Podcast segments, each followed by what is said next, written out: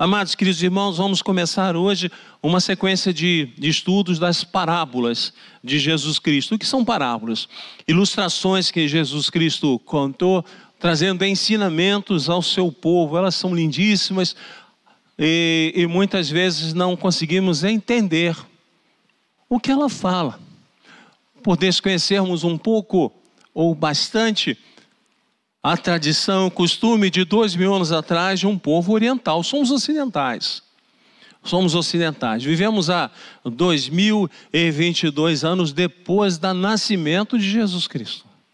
Numa cultura ocidental, uma cultura diferente. Lembramos que Jesus era judeu, foi circuncidado com oito dias de vida, participava das festas religiosas judaicas sempre.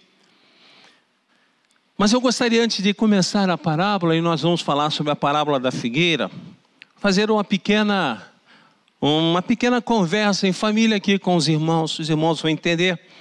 Em, no, em meados do ano de 1850, um físico chamado Rudolf Classius elaborou a fundamental teoria para o entendimento da física moderna, conhecido como a primeira lei da termodinâmica também chamado lei da conservação da energia. Essa lei ela declara que a energia não pode ser criada ou destruída, mas apenas transformada, transmitida. E aí nós já olhamos para essa primeira lei da termodinâmica, a lei da conservação da energia. Aí podemos concluir: ah, Deus organizou o universo de materiais pré-existentes, porque a energia para ser utilizada para a construção do universo, da terra, dos animais, dos vegetais, do próprio homem, essa energia já existia, ela veio de onde? E a lei da termodinâmica nos mostra que ela veio de Deus. E quando nós olhamos a segunda lei da termodinâmica, também chamada lei da entropia, declara que o universo está gradualmente perdendo energia utilizável e tornando-se mais desorganizado com o passar do tempo. Reparem, compramos um carro novo e com o passar do tempo, por mais que cuidemos do carro, ele vai envelhecendo, ele vai se desgastando. Isso é a segunda lei da termodinâmica, também chamada de entropia.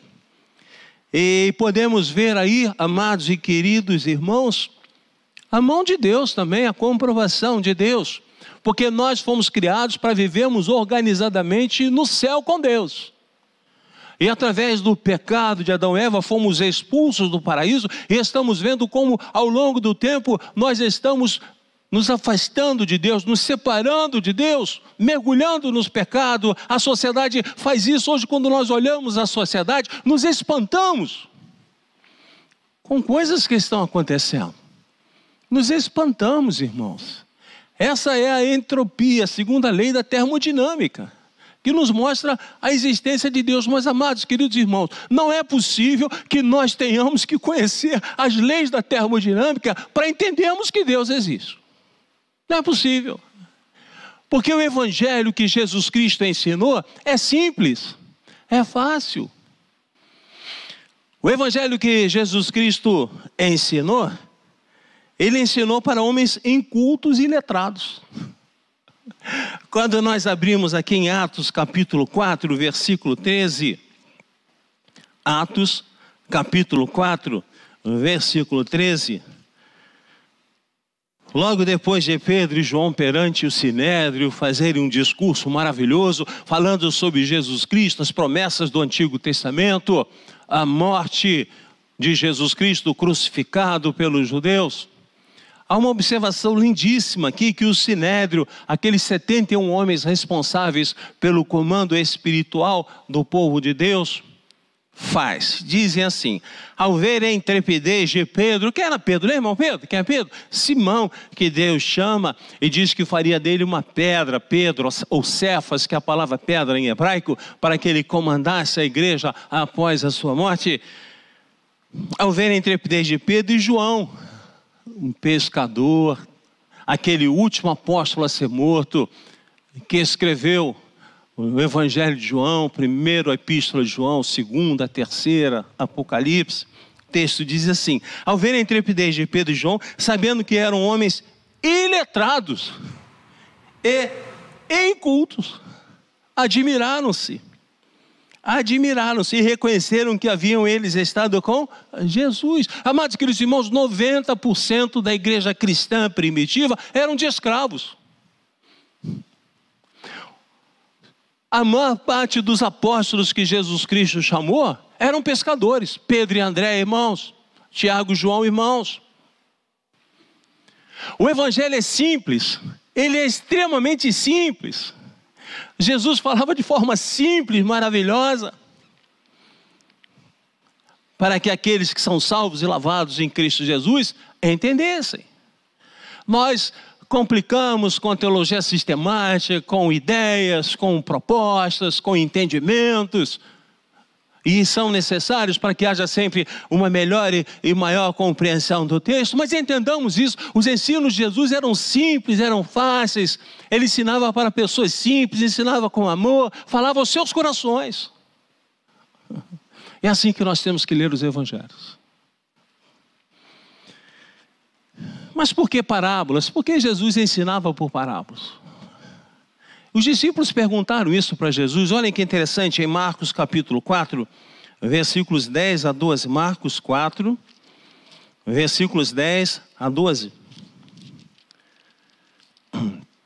Jesus tendo ensinado a parábola do semeador, no versículo 10, o texto diz assim: olha que lindo, o texto que o Senhor nos apresenta. Quando Jesus ficou só, aqueles que estavam ali, a multidão se afastou. Os que estavam junto de Jesus, com os doze, o interrogaram a respeito das parábolas.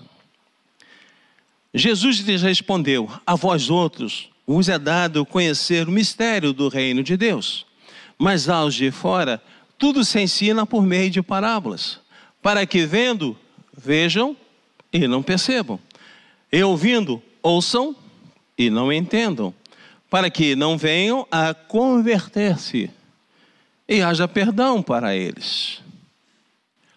Porque aquele que é salvo e lavado no sangue de Jesus Cristo, Deus abre o seu coração, Deus ilumina a palavra de Deus para que haja compreensão.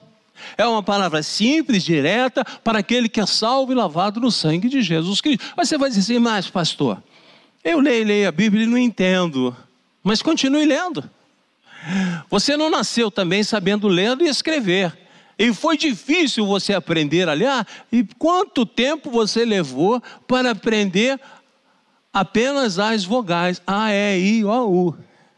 E às vezes nós achamos que convertidos vamos sentar, vamos ler a Bíblia, vamos destroçá-la e entendê-la completamente. Nos falta muita base do que era uma sociedade oriental dois mil anos atrás, mas nunca esqueçam Pedro e André, a maior parte dos discípulos eram incultos e letrados. A maior parte dos discípulos que seguiram a igreja cristã primitiva eram escravos. O evangelho de Jesus é simples, como Jesus viveu de forma simples. Quem entendeu o que eu falei, diga amém. Se você, ah, diga, falaram baixo. Quem entendeu o que eu falei, diga amém. Se você não entendeu, estaremos abrindo a partir do domingo que vem um curso de termodinâmica na igreja para explicar para vocês a primeira lei da termodinâmica, a segunda, quem sabe até adentrarmos pela engenharia nuclear, para que você possa entender e compreender, talvez, o, o livro do Apocalipse. Abra sua Bíblia, Lucas 13. Lucas 13, a partir do versículo 1. Lucas 13, a partir do versículo 1. A morte dos galileus e a queda da torre de Siloé. Senhor nosso bondoso Deus e Pai maravilhoso Pai, Paizinho querido, com alegria, respeito, temor, abrimos a tua palavra mais uma vez para lê-la. E precisamos, Senhor Deus, da tua santa orientação, da iluminação, para que a compreendamos, para que entendamos a mensagem simples e maravilhosa de Jesus aos nossos corações. Fala conosco, ajuda-nos, Senhor Deus, a entendermos e te amarmos mais. Usa o pregador como teu instrumento. O que vier de ti que retenhamos, o que não deixemos de lado. Nós fala aos nossos corações, em nome de Cristo Jesus. Amém. Amados queridos irmãos, deixa eu fazer uma pergunta para a igreja. Jesus Cristo veio de que região? Jesus Cristo era, era da Galileia? Isso, já que vocês concordaram, né? Quem acha que Jesus Cristo era da Galileia, permaneça como está. Perfeito, todos acertaram. Jesus Cristo era no Galileu. Né? Ele era um galileu, um judeu, vivia da Galileia. E muitas vezes se dizia assim: pode alguma coisa boa vir da Galileia? Opa, vai falar de Galileia? Vai, olha o texto, olha o texto que lindo. Naquela mesma ocasião, chegando alguns, falavam Jesus a respeito dos galileus. Olha lá, Jesus era um galileu, cujo sangue Pilatos misturara com os sacrifícios que os mesmos realizavam. Jesus, porém, disse: Pensais que esses galileus eram mais pecadores do que todos os outros galileus por terem padecido estas coisas? Não eram.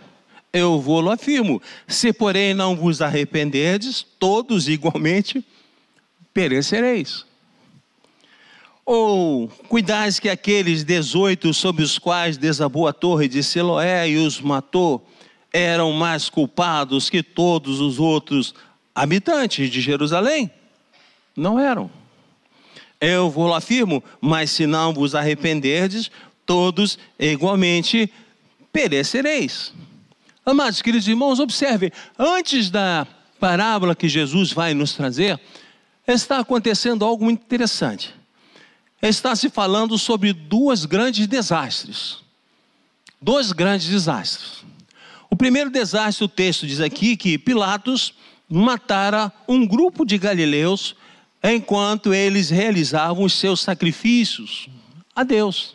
O que era um grande, enorme pecado, um terrível pecado, as pessoas no templo oferecendo sacrifícios a Deus, os soldados entram armados, matam aquelas pessoas e o sangue delas se mistura com o sangue daqueles animais que estavam sendo oferecidos a Deus.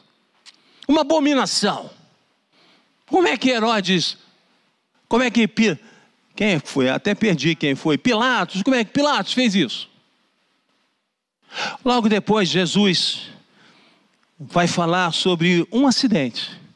A construção da torre de Siloé, que desabou e matou 18 homens.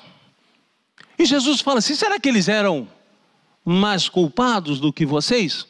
Será que aqueles galileus que o rei matou, misturando seus sangues com os sacrifícios, ou será que esses que foram mortos porque a torre desabou sobre eles, eram mais pecadores e por isso receberam uma reação de Deus pelos seus erros e pecados? Jesus disse: não, absolutamente não. E Jesus insiste aqui de duas, em duas vezes, de uma forma muito semelhante. Ele diz assim no versículo 3: Não eram, eu vou afirmo, se porém não vos arrependerdes, todos igualmente perecereis. E mais à frente, no versículo 5, não eram, eu vou afirmo, mas se não vos arrependerdes, todos igualmente perecereis. Ah, peraí, pastor. O que está acontecendo? Primeiro vamos pensar por que é que esses homens trouxeram a Jesus esse problema. Dizendo logo aqui no início: Pilatos matou Galileus, judeus, dentro do templo. O que, que eles queriam dizer com isso, pastor? Talvez eh, eles gostariam de dizer o seguinte: viu como Pilatos é um homem mau. Você, você, Jesus, deve se posicionar contrário a ele, o que seria terrível, porque ele seria perseguido pelos romanos. Pilatos estava ali autorizado pelos romanos. Ele era a autoridade máxima representativa dos romanos naquela região. Ou talvez ele estivesse apenas assim: Jesus, cuidado com Pilatos, esse cara é mau. Esse cara é mau. Olha o que é que ele fez. Ou talvez eles estivessem dizendo assim, e é o que nos dá mais a entender. Está vendo como esses homens eram maus, esses galileus? Viu como eles eram pecadores?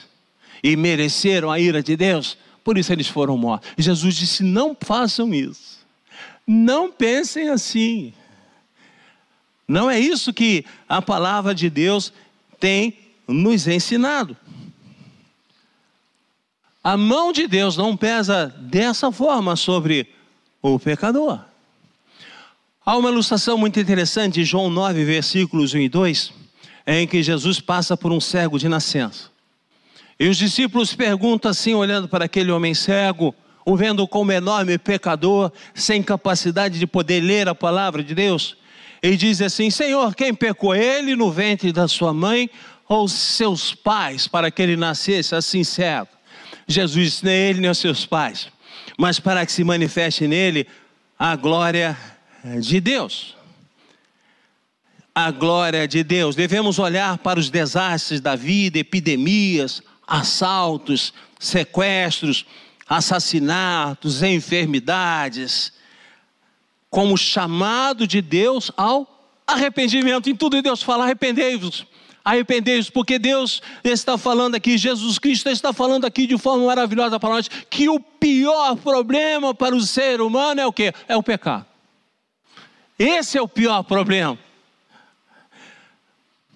E nós temos que ter cuidado com isso.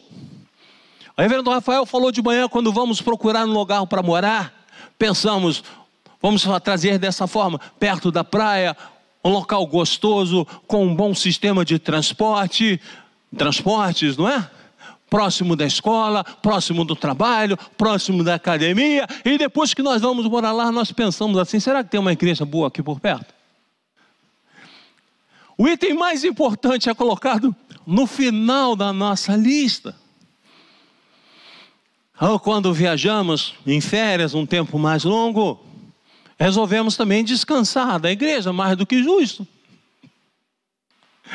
Amados, como nós temos deixado Deus em segundo lugar. Eu vendo o Rafael aqui pregando de manhã, falando sobre a história de Ruth, que casou com um dos filhos de Noemi,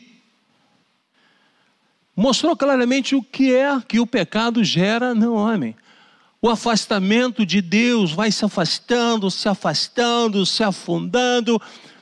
E o pior problema do homem é quando Deus deixa que ele se afunde no pecado e não estende as mãos para salvá-lo.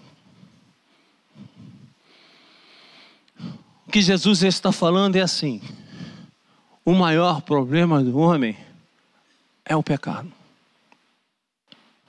que muitas vezes até está oculto no nosso coração Ninguém vê, mas Deus sabe. E aí, nesse contexto, Jesus vai contar uma parábola que tem tudo a ver com isso. Olha a parábola. A parábola da figueira estéreo. Então, Jesus proferiu a seguinte parábola: Certo homem tinha uma figueira plantada na sua vinha. E vindo procurar fruto nela, não achou.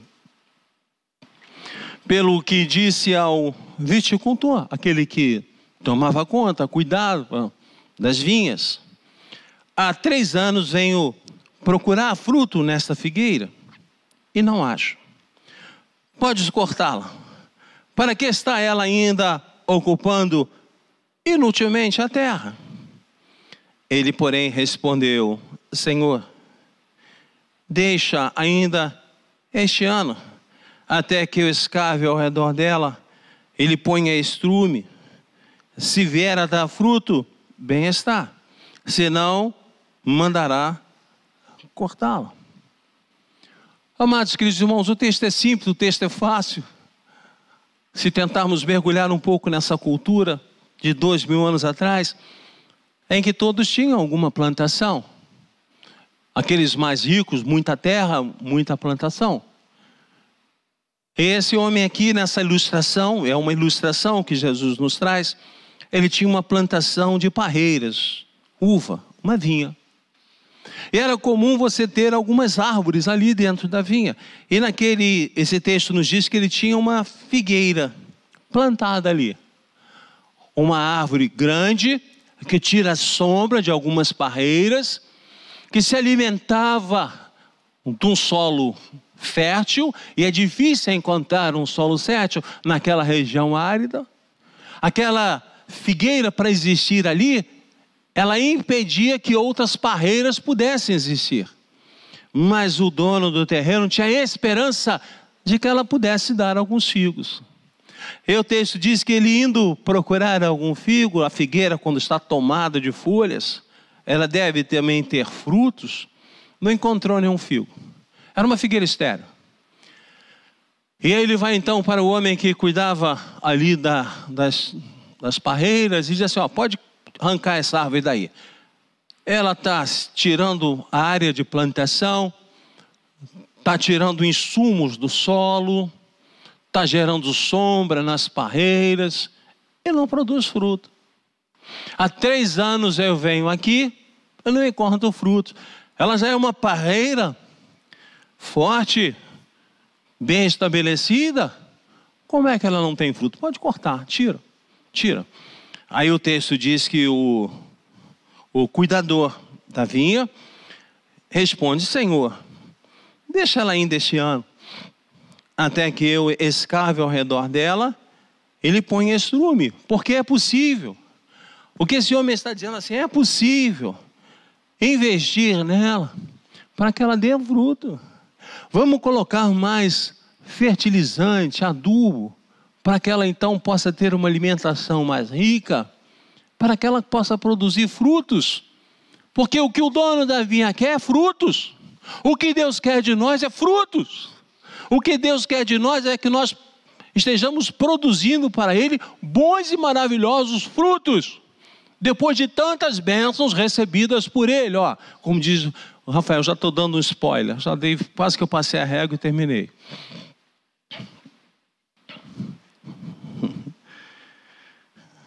Se vier a dar fruto, bem está. Se não, mandarás cortá-la. Amados, queridos irmãos, a parábola da figueira. A parábola da figueira para explicar a necessidade urgente de arrependimento e produção de frutos. Olha, Jesus várias vezes dizendo ali, quando fala da morte dos galileus, quando fala da torre de Siloé, Jesus diz: tem que haver arrependimento, porque o arrependimento gera frutos.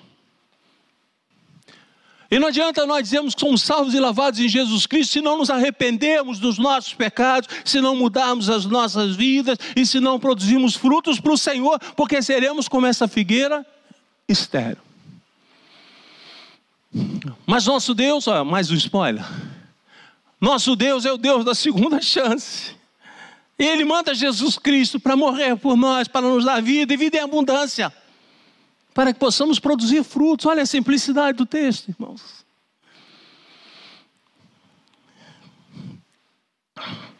A parábola da figueira, primeiro ponto. Privilégios importam em responsabilidade. A figueira foi plantada. Essa figueira não estava ali por acaso.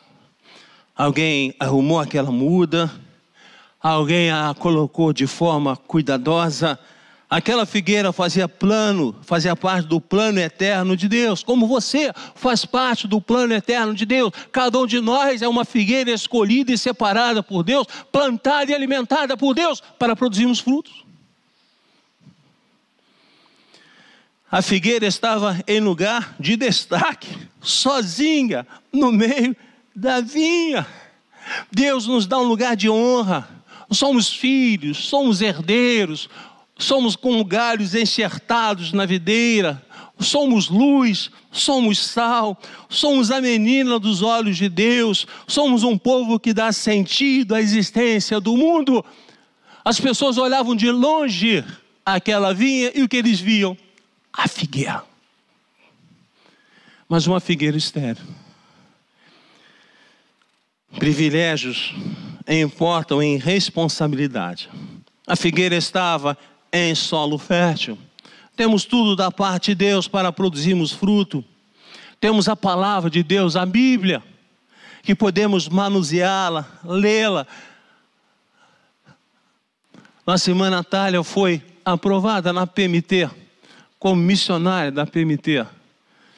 Em breve estará se dedicando à tradução da Bíblia para povos não alcançados que não têm a Bíblia. E nós temos ela à nossa disposição todos os dias, 24 horas por dia. Mas nem sempre nós temos tempo para ler. Temos tudo por parte de Deus para produzirmos fruto. Temos a palavra, temos a capacidade de orar sabendo que Deus ouve a nossa oração com carinho, com amor. Temos o Espírito Santo, que é o consolador, Deus que atua sobre nós, nos levantando, nos levando para frente.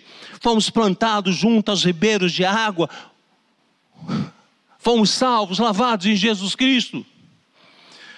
A figueira tinha maturidade, ela era adulta, já de três anos se esperavam frutos dela, ela teve ampla oportunidade de produzir frutos, como nós temos também a oportunidade de produzirmos frutos para o Senhor, mas muitas vezes estamos sem frutos, estamos secos, estamos estéreis, é enterrando os dons, os talentos que Deus nos deu. Todos nós temos dons, todos nós temos talentos mas nem todos nós estamos usando esses talentos para a glória e para a honra de Deus. E fazendo assim, seremos como figueiras estéreis, onde não há arrependimento de pecado e produção de frutos. O ser estéreo está diretamente ligado ao pecado. Deus espera frutos da nossa vida. Deus procura frutos e não folhas. Deus não quer aparência. Deus quer um coração transformado, um coração que vive para Ele. Deus tem o direito de esperar e exigir frutos de nós. Nos deu tudo, nos deu seu Filho Jesus Cristo para morrer por nós, para nos trazer salvação. O seu Espírito, o Espírito Santo atua sobre nós, nos guardando, nos protegendo. Temos tudo, tudo, tudo, e capacidade com dons, tudo, tudo, tudo. E Deus espera frutos de nós. Mas muitas vezes, esses frutos não estão chegando porque não nos arrependemos dos pecados. Estamos acomodados. Ah, eu estou salvo e lavado no sangue de Jesus Cristo. O Senhor me predestinou, me chamou, me justificou. Eu vou ficar deitado na rede, tomando suco de laranja até a volta de Jesus Cristo. Não vai nem ver Jesus chegando. Doce ilusão que muitas vezes toma conta das nossas vidas. O segundo ponto, a inoperância é um convite ao desastre. A esterilidade não é um mal neutro, mas é desastroso. A figueira que não produz fruto tem o risco de ser cortada e destruída. A figueira retirava das outras árvores a sombra, insumos do terreno, calor, mas era estéreo. Ela pensava só nela e não pensava nos outros. A inoperância e a esterilidade são negações da fé que professamos, da vida que o Senhor quer de nós. Quando eu não dou fruto, eu ocupo um lugar inutilmente. Quando a figueira não tem fruto, ela mente, porque tem folha, tem aparência. Quando a figueira não tem fruto, ela frustra o seu dono, que é Deus, que fez um grande investimento em nós. Quando a figueira não tem fruto, as pessoas em torno dela passam fome. Quando a figueira não tem fruto, ela frustra seu propósito de dar glória a Deus. Em João 15, 2, Jesus diz que todo ramo que estando em mim não der fruto será cortado.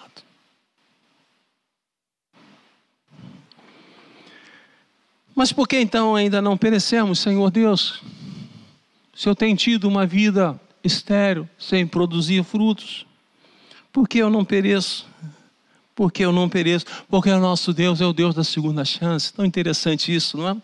Depois de Pedro ter negado a Jesus três vezes, ele olha para o rosto de Jesus preso, maltratado, tomando as suas chicotadas terríveis, e ele chora e volta para Jesus para trabalhar.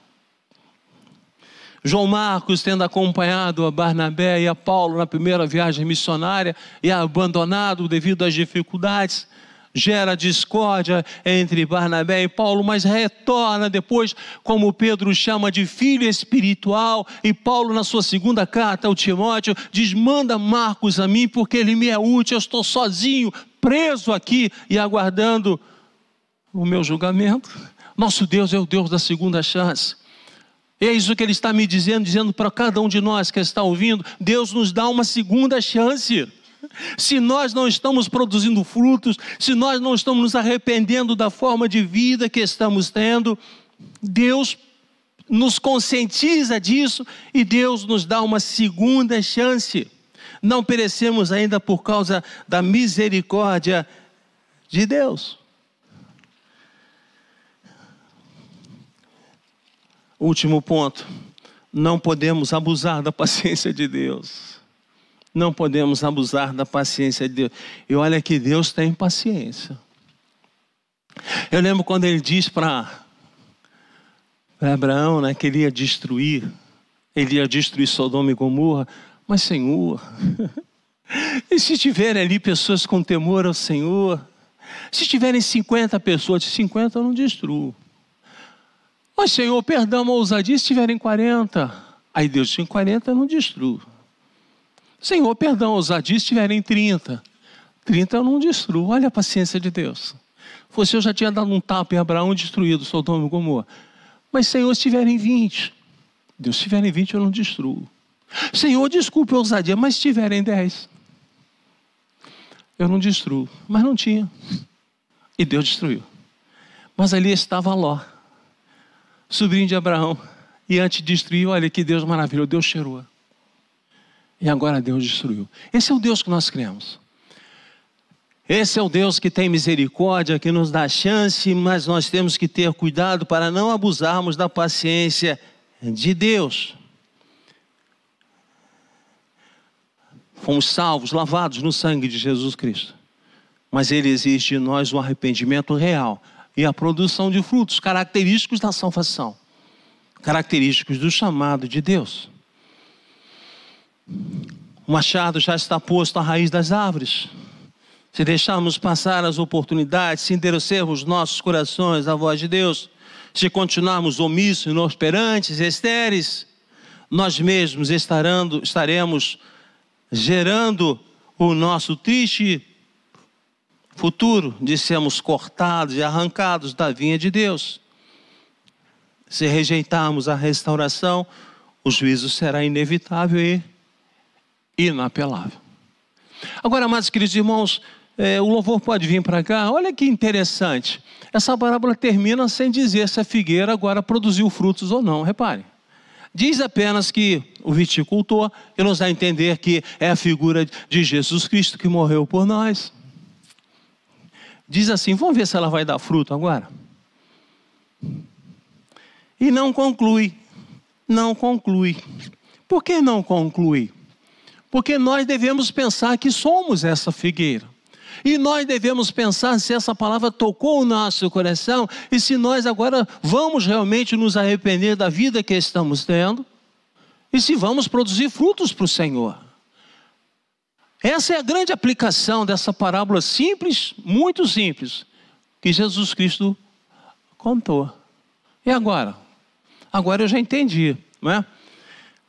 Se eu me sinto uma figueira estéreo, mereço ser cortada e seca, eu me lembro que Deus me dá uma oportunidade, nosso Deus de milagres, para que eu possa frutificar.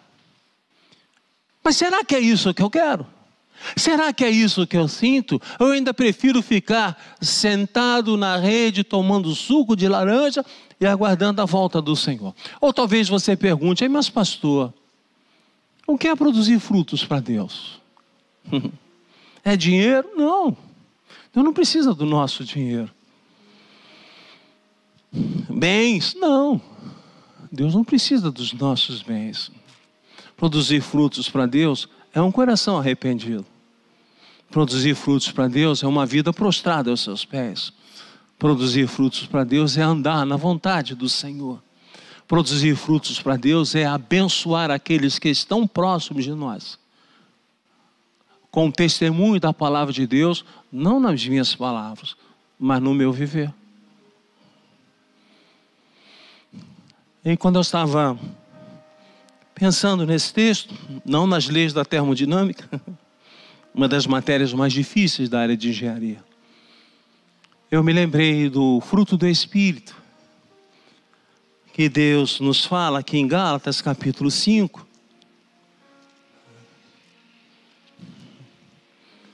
E eu gosto sempre de meditar nesse texto. E é interessante que cada vez que eu me deparo com ele, eu vejo algumas mudanças na minha vida. Aqui em Gálatas capítulo 5, 22, um texto diz assim: Mas o fruto do Espírito é amor. É isso que Deus espera, que nós desejamos produzindo para Ele aquilo que Ele colocou nas nossas vidas. Todos nós, quando fomos tocados pelo Senhor, Deus coloca em nós amor, alegria, paz, perseverança, benignidade, bondade, fidelidade, mansidão e domínio próprio. É isso que Deus quer de nós. Porque isso vai impactar todos aqueles que estão em volta de nós. E a palavra de Deus vai resplandecer nas nossas vidas. Assim seremos sal, assim seremos luz. Ou preferimos continuar com uma figueira estéreo, em que as pessoas olham para nós e temos uma boa aparência, mas não produzimos fruto para o Senhor. Essa é a aplicação da parábola para cada um de nós.